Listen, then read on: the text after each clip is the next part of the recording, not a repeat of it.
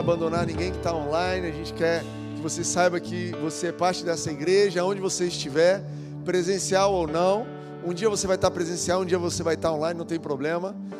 E o pessoal que está aqui presencial, obrigado pela presença de vocês. A gente está no meio de uma série, e hoje é a última mensagem da série.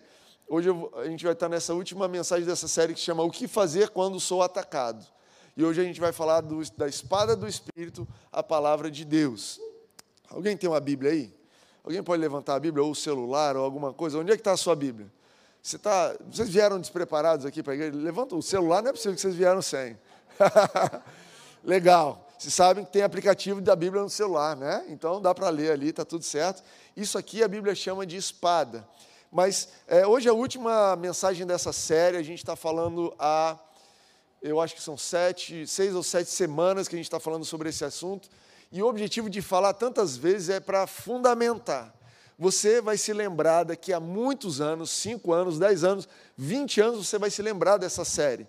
Você vai se lembrar da armadura de Deus, você vai se lembrar que durante a luta dos dias mal você pode resistir a partir da armadura de Deus. A nossa intenção aqui nessa igreja, nossa intenção com a palavra, não é só que você tenha um bom domingo, mas é fundamentar a sua, a sua fé, fundamentar a sua vida espiritual com princípios, fundamentar a sua vida espiritual com princípios para que você possa amadurecer. Eu já falei aqui, eu falo de novo, a gente está muito pouco interessado em encher esse salão, muito pouco interessado em quantas pessoas estão acompanhando ao vivo, nosso, os nossos olhos não estão nesses números, os nossos olhos estão em cristãos maduros. O nosso foco aqui é ajudar você a amadurecer a sua fé. Que nesse ano você possa olhar para o ano passado e falar: Uau, como eu amadureci nesse tempo. Como as coisas mudaram. Como do ano passado, quando começou a pandemia, para agora que a gente está na beira, a gente espera, né, na beira dessa pandemia, como eu amadureci como cristão como o meu coração mudou, como a minha vida espiritual mudou, como a minha postura agora é mais firme, como nessa luta eu estou saindo fortalecido, fortalecida. Esse é o nosso objetivo. E é por isso que às vezes a gente repete e repete alguns assuntos. Então a gente está falando do último dia sobre a armadura de Deus, essa é a última mensagem. E uh, o objetivo aqui é que você fique firme no dia mal.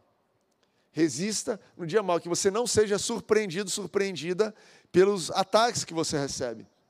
Eu disse aqui lá no começo dessa série que tem muito cristão, infelizmente, que ainda é surpreendido quando é atacado. Muita gente fala: Meu Deus, o que está acontecendo? Estão me atacando. Gente, Deus não te daria uma armadura se fosse para você ficar em casa assistindo televisão. Você entende isso? Não tem por que você ter uma armadura se é para você ficar só deitado eternamente em berço esplêndido. Não é essa a, a, a, o dilema, não é essa a vida que você foi chamado para ter. Você foi chamado para ter uma vida de fazer a diferença onde você está. Você foi chamado para uma vida de brilhar na escuridão. Você foi chamado para uma vida que vai incomodar as pessoas, vai incomodar o inferno, vai incomodar onde você anda, porque você não vai aceitar as coisas como elas estão.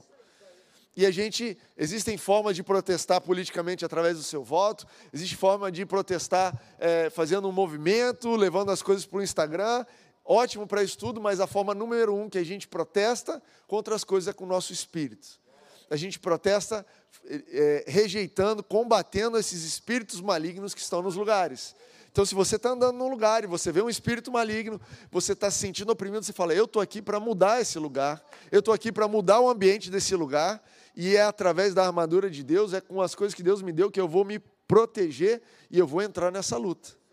Você precisa comprar as lutas certas. Você está entendendo o que eu estou te dizendo? Você precisa comprar as lutas certas. Não compre as lutas erradas, mas também não fuja das lutas certas. Essa mensagem é para você. E aí a gente está lendo Efésios 10. Oh, aliás, Efésios 6, versículo 10. Nem tem capítulo 10. Você pode abrir aí na sua Bíblia? Ler comigo? Eu gosto de ler no papel aqui, que está marcando 1 Coríntios, não sei porquê. Antigamente, quando eu nasci, na igreja antiga, de outrora, quando o pastor ia abrindo, aí falava assim: quando você achar, diga amém. Hoje em dia não tem mais isso, porque a pessoa clica lá no aplicativo e já acha. Mas ficava todo mundo um blá blá blá de página assim, aí amém, amém e tal. Coisas do passado. É, Efésios 6, versículo 10 diz assim: Finalmente fortaleçam-se no Senhor e no seu forte poder. Talvez você precise ouvir isso essa manhã. Talvez você conectou e está ouvindo isso nesse momento que está ouvindo essa mensagem. Fortaleça-se no Senhor e na força do seu poder. Acordou se sentindo fraco? Fortaleça-se no Senhor e na força do seu poder. Está diante de um cenário difícil? Segunda-feira vai vir uma coisa que está te assustando. Fortaleça-se no Senhor e na força do seu poder. As notícias não são boas, as notícias são horríveis, o seu relacionamento está ruim, você está desesperado, está desnorteado, está no meio de uma confusão. Fortaleça-se no Senhor e na força do seu poder. Nem precisa pregar mais nada, gente para mim, eu podia ir embora só com isso aqui. Embora não, porque depois do culto aqui vai rolar um pós-culto ali atrás. Da última vez que a gente fez o culto aqui presencial, a gente fez uma hora de culto e uma hora e meia de pós-culto. Uma hora e meia de gente batendo papo ali, com devido distanciamento, cada um julga aí a distância que precisa. Mas, finalmente, fortaleça-se no Senhor e, na, e no seu forte poder. Vistam toda a armadura de Deus para poderem ficar firmes contra as ciladas do diabo, pois a nossa luta não é contra seres humanos, mas contra os poderes e autoridades, contra os dominadores deste mundo de trevas, contra as forças espirituais do mal nas regiões celestiais. Nenhum medo de dizer isso aqui, não, tá, gente? A nossa luta é contra as forças espirituais do mal. E a gente dorme tranquilo. E a gente acorda e dorme tranquilo. E a gente vive uma vida tranquila, sem medo, sem preocupação. Eu lembro de um testemunho de um pastor, pastor Kenneth Reagan disse que é, uma vez estava dormindo, ele tinha visões, um dia que ele acordou à noite, teve a visão do diabo na, no pé da cama dele. Muitos de nós aqui teriam um mini infarto, mini ataque cardíaco nesse momento, daria um grito que revelaria alguma coisa sobre você, se for muito fino, muito grosso, não sei, sairia desesperado correndo. E eu gostei, ele falou assim: eu acordei, olhei e falei, e você? Pode ir embora voltei a dormir. Está entendendo? É uma postura de quem sabe que a gente não está só cercado de amigo, que a nossa luta é contra os espíritos do mal, mas isso não é um problema, porque Jesus já conquistou a nossa vitória, que isso não nos assusta, que isso não é o que vai nos impedir de avançar. A nossa luta é contra eles mesmos, e eles estão derrotados em nome de Jesus. Por isso, vistam toda a armadura de Deus para que possam resistir no dia mal e permanecer inabaláveis, pois depois de terem feito tudo, resistir no dia mal e permanecer inabalável. E aqui começa a lista, né? Dessa armadura. Assim mantenham-se firmes, cingindo-se com o cinto da verdade, vestindo a coraça da justiça, tendo os pés calçados com a prontidão do evangelho da paz. Além disso, usem o, escudo da fé, com o qual vocês poderão apagar todas as setas inflamadas do maligno. Usem o capacete da salvação e a espada do Espírito, que é a palavra de Deus. Orem no Espírito em todas as ocasiões.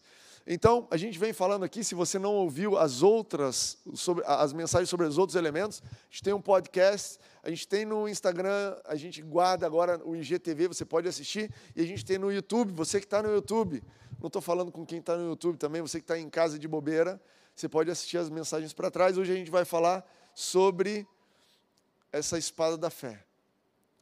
E é importante, né? Esse, o, o, os outros cinco elementos da armadura, elas são elementos de proteção. Sandália protege o seu pé, né? Mesmo o cinto, hoje em dia a gente usa um cintinho simples, mas naquela época eles usavam um cintão assim de couro que protegia também aqui a couraça da justiça, ela protege o seu peito. A gente falou do capacete, a gente falou do escudo, todos elementos de proteção, mas a espada é um elemento de ataque. É uma arma de ataque, faz parte da sua armadura esse elemento de ataque. E às vezes a melhor defesa é o ataque. Você entende isso? Às vezes, quando você se sente mais atacado, você precisa devolver. E Jesus fez isso. Quando você lê lá sobre a tentação de Jesus, Lucas 4 e Mateus 4, fala sobre a tentação de Jesus, o diabo foi tentar Jesus e Jesus, ele não ficou calado, ele devolveu. Quer dizer que você precisa devolver toda vez? Não. Muitas tentações você vai simplesmente deixar para lá e seguir. Isso aqui é coisa maligna, está amarrado em nome de Jesus, você fala na sua mente, deixa para lá. Muita coisa você vai apagar com o escudo da fé. Tudo bem, estão me dando essa notícia, mas a minha fé crê diferente. Mas algumas coisas você vai precisar responder. Olha que Jesus respondeu, anotei aqui. É, Mateus 4,4, Jesus respondeu, está escrito, Nem só de pão viverá o homem, mas de toda a palavra que procede da boca de Deus. Quando o diabo foi tentar ele sobre a fome, né? e ele mencionou um, algo que estava escrito em Deuteronômio 6. Depois o diabo tentou ele de novo, falando: Olha, se joga daqui, você é Deus, Deus vai mandar alguma coisa para cuidar de você. E ele respondeu também em Deuteronômio 6, falando assim: ah, Jesus respondeu: Também está escrito, não ponha à prova o Senhor, o seu Deus. Depois o diabo falou: Olha, se prostre, me adore, e eu vou te dar tudo que você precisa. E aí Jesus falou: Retira-se, Satanás, pois está escrito: adore o Senhor, o seu Deus, e só a ele preste culto. Ou seja, Jesus respondeu a esses ataques com ataques com a palavra de Deus, que é o que Paulo está chamando aqui da espada do Espírito. E aí eu te pergunto nessa manhã, nesse momento que você está assistindo esse vídeo, como é que você está devolvendo os ataques que você recebe? Qual é a arma que você está usando para devolver? Será que você está usando a arma da ofensa? Quando alguém te ataca, quando você se sente acuado, você xinga, você ofende de volta. Será que você está usando a arma dos planejamentos maquiavélicos? Deixa essa pessoa comigo. Daqui a pouco ele vai ver. Né? Eu vou botar um negócio ali, ele vai tropeçar, eu vou criar um plano, eu vou de destruir essa vida dessa pessoa. Será que a arma que você está usando, ela é uma arma de usar o seu poder e o seu dinheiro para ofender aquela outra pessoa? Para fazer algo contra? Eu me lembro de um vídeo na internet que um camarada vai lá e corta uma mulher indo parar no estacionamento, o cara corta ela na frente, para no lugar, na vaga que era dela, e abaixa o vidro assim e fala: O mundo é dos espertos. E aí a mulher tem um carrão, ela vem, acelera com tudo e brum, esmaga o carro dele, explode tudo. Explode não, só massa. E aí ela abaixa o vidro e fala: Não, o mundo é dos ricos. Usou o dinheiro dela para atacar de volta. Qual é a arma que você está usando para atacar? E a verdade é a seguinte: se você quiser ter os resultados que a Bíblia te diz, se você quiser ter essa vida de vitória que Jesus programa para você, planeja para você, você precisa lutar, usar as armas que Deus está te dando.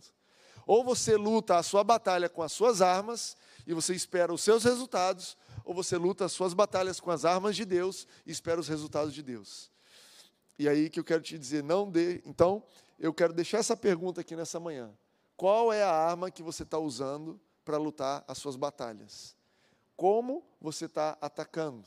E aí você pergunta, Timóteo, por que, que a palavra de Deus é, uma palavra, é, é a arma correta para resistir o dia mal? Eu vou te dar cinco exemplos super rapidinho, vou mencionar. Eu espero que você esteja anotando. Isso aqui não é para te entreter, isso aqui é para te dar munição. No final dessa mensagem, daqui a pouco eu vou falar sobre munição as palavras, os versículos falados aqui são munição para você no seu dia a dia. Você que está assistindo no vídeo, espero que você aperta pausa nesse vídeo, vai lá, pega um caderno, anota ou abre notas no seu celular. Não pede, eu vou passar por isso aqui rapidinho. Número um, a palavra de Deus é a, a forma certa de atacar, porque ela é a verdade e a verdade liberta. Né? Os ataques malignos querem te colocar num ciclo num ciclo onde você fica preso. Já viu um ciclo de ofensa e mágoa e ofensa e mágoa? Né? A gente, no Brasil, a gente assiste aquela, é, a, a, o que se passa no Oriente Médio, e você vê assim, cara, isso aqui não, ninguém nem sabe quem começou o negócio. Ninguém mais sabe por que está lutando. Um está mandando míssel para cá, o outro mandando míssel para lá. Às vezes na nossa vida a gente se encontra nesse lugar. Né? Às vezes nos seus relacionamentos com algum familiar, com alguém do trabalho, com, às vezes com o seu cônjuge vira uma briga, uma intriga, que é um, uma sequência, um ciclo negativo, um ofende o outro, o outro desrespeita um, e você já não sabe mais de onde vem, qual é a causa, porque você está preso, preso num ciclo maligno de destruição, e quando você devolve, ataca com as armas humanas, as armas malignas, ela te mantém preso. Mas a palavra de Deus, ela te liberta. A palavra de Deus, ela te liberta. Olha o que diz João 8, 31, 32. Se vocês permanecerem firmes na minha palavra, verdadeiramente serão meus discípulos e conhecerão a verdade, e a verdade os libertará. Você quer ficar livre desses ciclos onde você está preso em ofensa e mágoa e ofensa e revanche e vingança? Comece a responder com a palavra de Deus. Alguém te ofendeu? Alguém te desrespeitou? O que, que a Bíblia diz a respeito disso? Devolve com o que a palavra de Deus diz sobre isso. E aquilo, aí você vai ser livre. Número dois, quando você está sobre ataque, a razão e a emoção querem reagir, não é isso? Trouxe aqui uma frase de um teólogo importante chamado Mike Tyson. Ele diz assim: todos têm um plano até tomarem o primeiro soco. Todo mundo tem um plano até que você toma aquela primeira ofensa, até que o cara te manda para aquele lugar, até que alguém arranha no seu carro, até que alguém não te paga o que deveria pagar. E aí o plano vai por água abaixo e você vai para a reação, não é isso? Cara, não é assim a Bíblia. A Bíblia é, te mostra que você precisa dar o devido volume para as emoções. Eu não estou dizendo para você fechar suas emoções. Você tem que dar o devido volume para a sua razão. Não estou falando para você fechar a sua razão. Mas existe um tom e um volume adequado que essas coisas devem ter nas suas decisões.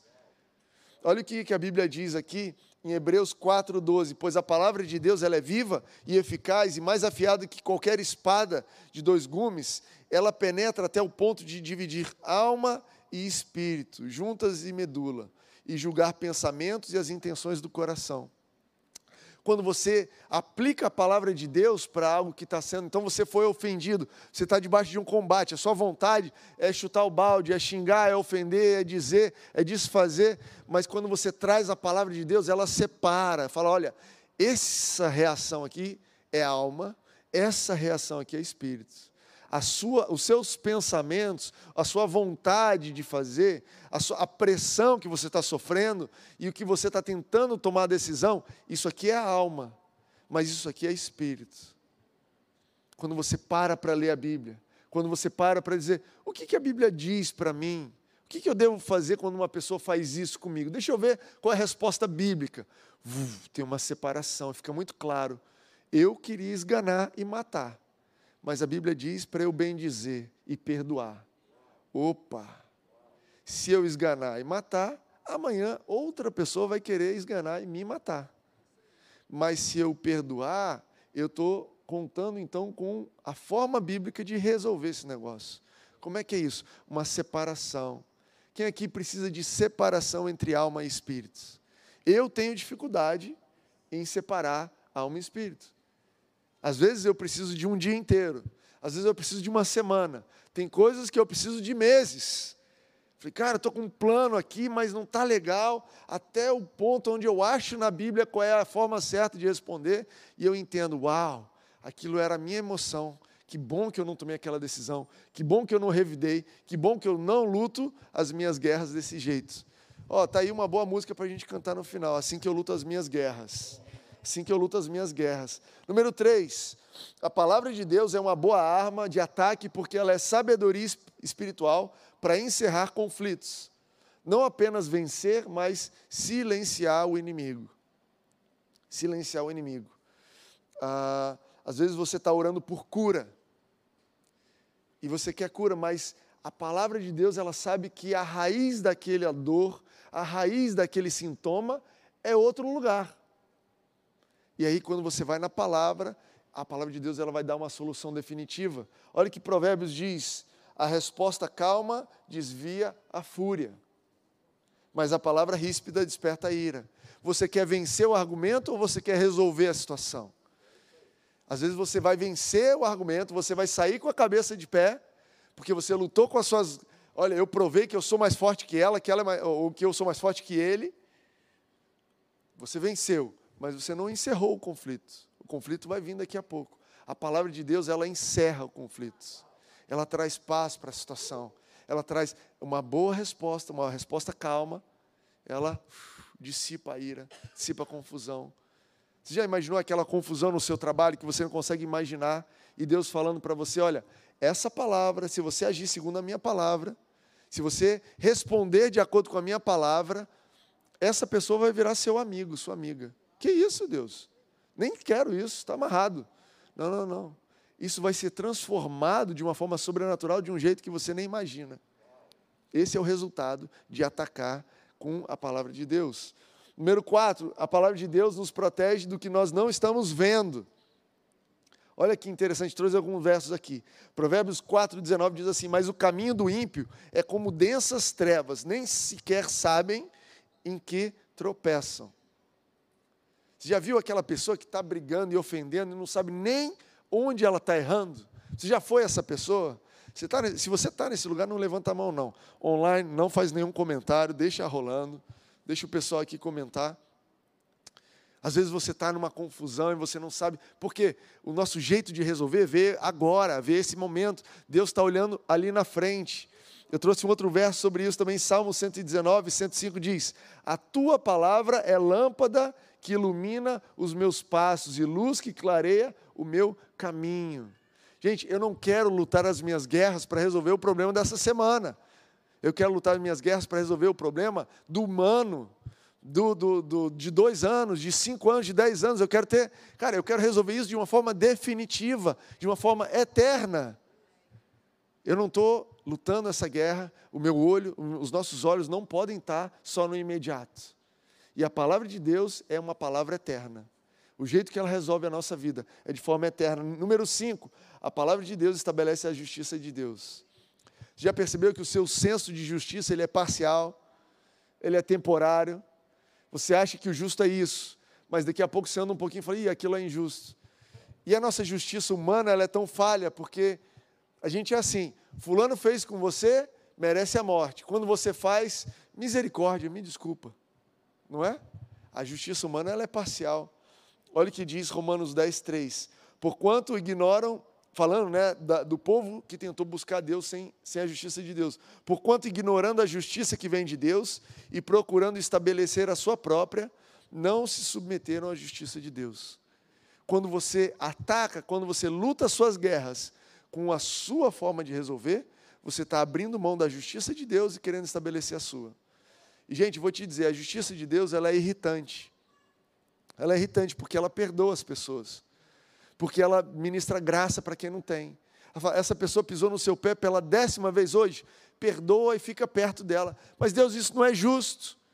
Pois é, mas é porque não é justo que você está vivo, porque Jesus morreu no seu lugar. Essa é a minha justiça. A minha justiça ela ministra graça e ela resolve. Então fica perto aí e se prepara que ainda vai ter mais dois pisões. Ai, Jesus, eu não aguento disso. Mas eu quero a sua justiça. Quem aqui pode dizer eu quero a justiça de Deus?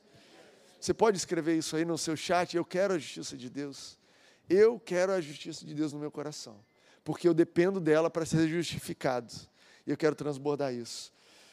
Cinco motivos que para vocês anotarem rapidinho foi.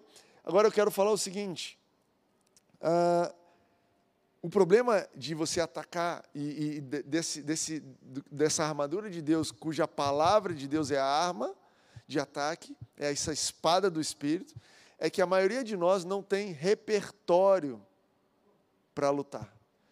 Você já percebeu que quando você está sob pressão, você faz, você usa o repertório que você tem? Quando você está sob pressão, você usa o repertório que você tem. Deixa eu dar um exemplo meu, pessoal. Há muitos anos atrás, eu fiz um curso que hoje chama Nova College, na época chamava Atos, curso Atos. E tinha uma obrigação que era ler os livros. Eu acho que já até contei essa história aqui. Né? Tinha a obrigatoriedade de ler os livros. Quem está no Alfa aí sabe que tem a obrigatoriedade de ler os livros. Quem está no Nova College também sabe. Né? Então, a gente tem lá livros obrigatórios, leitura obrigatória. Eu fiz o cálculo, como eu fazia na época da escola, que eu queria só passar de ano. Eu falei, o que, que eu não preciso fazer para passar de ano? Então eu descobri que se eu tirasse a nota máxima na prova e não lesse nenhum livro, eu passava de ano. Depois eu expliquei para eles, no ano seguinte eles mudaram, você passou a ter que ler livro. Mas eu me formei na Atos sem ler nenhum livro. E eu achava bonito isso. Não li nenhum livro, porque eu não gosto de ler livro. Meu negócio é prestar atenção na aula. Pois bem, alguns anos depois, passei por uma crise, passei por uma questão de saúde, que eu estava passando, e eu falei, cara, eu não sei responder isso. Onde é que deve estar a resposta disso? Eu estava sem repertório para lutar a batalha. Falei, deve estar naqueles livros que eu não li. E eu fui ler os livros, o livro que é, os livros que são feitos para você ler o ano todo, eu li em um mês, desesperado, e eu tenho certeza que Deus não queria que eu passasse por aquilo, mas eu não tinha repertório. A, minha, a quantidade de, de coisas que eu sabia sobre a Bíblia era muito limitada sobre aquele assunto. É por isso que você está aqui, não é só para você se sentir bem, que bom que você se sente bem, é por isso que você está assistindo esse vídeo, é para te entreter, é para te, gerar curiosidade, é para te conectar, é, é para abrir o seu coração para o Espírito Santo, é, mas também é para te trazer repertório, para você saber o que a Bíblia diz a respeito das coisas, para você anotar. Por isso que a gente diz, vai ler a Bíblia depois disso aqui, anota e confere, porque você precisa de repertório para lutar as suas batalhas. Então eu trouxe aqui algumas coisas de repertório. Por exemplo, a maioria do cristão luta só com uma arminha, uma faquinha assim, ó. Aquela de pão. Quem tem uma faca em casa que não corta? Sabe aquela só de passar manteiga? Tem gente lutando com e eu não quero minimizar o versículo, né? Tem gente que luta, qual é a sua única arma de luta, a única coisa da palavra que você sabe? O Senhor é meu pastor e nada me faltará. Tem gente lutando a guerra inteira, ó. Não vem não que o Senhor é meu pastor e nada me faltará. Não é? Cara, bom demais você ter o Senhor é meu pastor e nada me faltará. Bom demais. Cara, tem muita lição ali no Salmo 23. Mas a Bíblia não consiste só no Salmo 23. Tem outro salmo. Salmo 91 já é, ó, outra faca também, que as pessoas usam em casa. Eu tive até que anotar aqui, que eu nem sei esse Salmo, Salmo 91, aquele que habita no abrigo do Altíssimo e descansa à sombra do Todo-Poderoso, pode dizer ao seu Senhor, Tu és o meu refúgio, e a minha fortaleza, o meu Deus em quem confio. Fantástico, para alguns momentos. Mas, sabe, o que a gente precisa aprender é ler a Bíblia não só como um livro de informação, mas ler a Bíblia como um livro para basear suas orações e como repertório para o seu ataque ao mundo espiritual. Jesus orou segundo a Bíblia. Olha o que aconteceu. Jesus, quando ele estava lá crucificado, pregado na, na cruz, depois de ter sido torturado, depois do pessoal ter enfiado lança nele, cuspido nele, ofendido ele. Jesus ele queria fazer uma oração, mas eu acho que se Jesus fala assim livremente, acabava o mundo, entendeu? Porque lembra que Jesus era Deus também, ele tinha o poder da palavra, ele podia dizer, ó, acabou tudo, explode tudo, Deus. Acabou. O que foi? Meu momento de raivinha lá na cruz. Então, Jesus, para mostrar para a gente como é que faz, ele, na hora de orar na cruz, ele orou o Salmo 22. O que, que o Salmo 22 diz? Meu Deus, meu Deus, por que me abandonaste? Você achou que ele estava só dizendo que Deus abandonou ele, mas ele estava ali na cruz dizendo: até no momento de luta e de combate máximo, eu vou orar o que a Bíblia diz, porque essa é a minha ferramenta de ataque. Eu ataco, a minha espada espiritual é a palavra de Deus, é assim que eu vou lutar. Eu trouxe aqui um outro bacana para você, Salmo 103, 2 e 3, diz assim: Bendiga o Senhor a minha alma, não esqueça nenhuma das suas bênçãos, Ele é que perdoa todos os seus pecados e cura todas as suas doenças. Salmo 103, anota isso daí, repertório para você está com raiva de Deus, ora isso aqui, bendiga o Senhor a minha alma.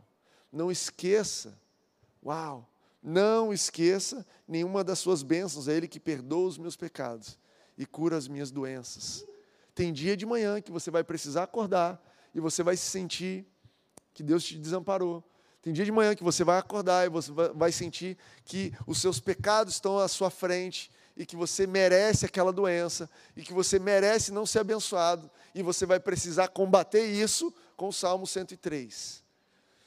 É, eu trouxe aqui exemplos de salmos, mas, cara, vá na carta, as cartas de Paulo foram escritas para a igreja, nova aliança, procura ali em Cristo, e você vai encontrar orações e, e repertório. Eu quero finalizar isso dizendo o seguinte: não vá para o combate sem munição. Não vá para o combate sem munição. Não viva uma vida de luta, porque olha só, você não tem escolha, a luta vem até você. Mas se, se encha de munição. Timóteo, eu não sei nada da Bíblia, por onde eu começo? Começa comprando uma Bíblia ali, começa baixando uma Bíblia, começa lendo coisa básica, começa lendo o livro de João, começa lendo o provérbio do dia, são 30 provérbios. Então, hoje é o dia o quê? Hoje é dia 23. Pronto. Começa lendo o Provérbio 23. Começa se munindo dessa, dessa é, é, munição, se enchendo de munição. Eu quero finalizar do mesmo jeito que a gente finalizou a primeira mensagem dessa série, e aí a gente já vai entrar na ceia. Você que está em casa, prepara uma água, prepara um suco de uva, se você tiver um pão. Quem está aqui, a gente tem os copinhos que estão sendo distribuídos. Mas eu quero finalizar essa, essa série com essa afirmação bem simples: não seja um cristão supersticioso. Não seja uma pessoa supersticiosa. Ai meu Deus, o diabo. Ai meu Deus, o ataque. Ai meu Deus, a luta. Ai, o, inferno está furioso. Não se preocupe com essas coisas, mas saiba lutar as suas lutas. Não seja supersticioso. Supersticioso é alguém que não sabe direito da coisa e exagera a coisa.